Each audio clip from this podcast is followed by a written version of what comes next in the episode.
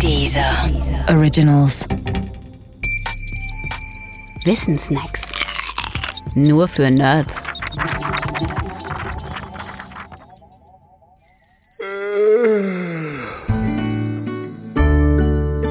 Schnarchen.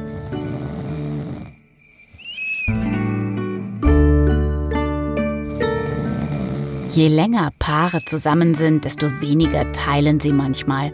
Fast immer gehört der gemeinsame Schlafraum zu den Dingen, die aufgegeben werden. Der Grund dafür, in der Nacht schnarcht zumindest einer von beiden.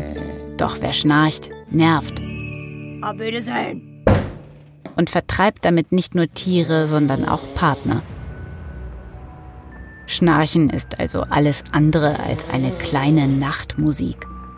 Obwohl von einem musikalischen Standpunkt aus betrachtet das Schnarchgeräusch im Prinzip genauso entsteht wie ein Ton aus einer Klarinette.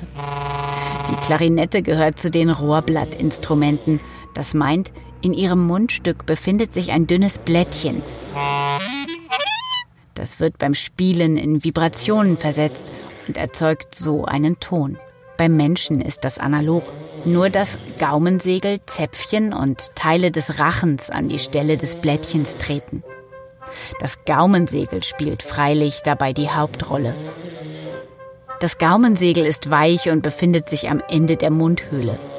Der wache Mensch braucht es vor allem für zwei Dinge, nämlich für die Bildung mancher Laute und für die Abgrenzung von Luft und Speiseröhre.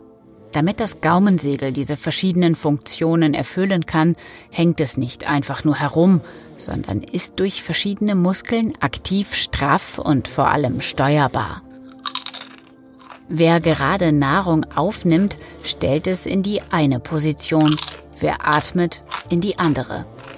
Und wer den Druckausgleich im Mittelohr vornimmt, in eine dritte. Nun sind die Muskeln eines Menschen angespannt, solange er wach ist also auch das Gaumensegel.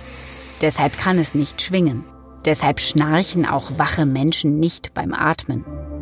In der Nacht aber ist das anders, denn da lässt die Muskelspannung nach. Die Folge? Schlafende Menschen schnarchen manchmal, denn das Gaumensegel flattert im Atemwind wie das Holzblättchen im Luftstrom einer Klarinettenspielerin. Allerdings sind Kinder und junge Menschen davon weniger betroffen als ältere. Bei älteren lässt die Muskelspannung nämlich im Schlaf oft stärker nach. Alkohol hat eine ähnlich muskelentspannende Wirkung wie das Alter. Auch Menschen, die für gewöhnlich nicht schnarchen, tun es deshalb, wenn sie alkoholisiert einschlafen.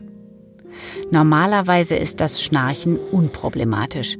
Lässt die Spannung allerdings zu sehr nach, dann kann das Gaumensegel die Aufnahme von Sauerstoff während des Schlafens erheblich beeinträchtigen. Wenn es dabei auch noch zu Atemstillständen kommt, spricht man von einem Schlafapnoe-Syndrom. Und das sollte therapiert werden.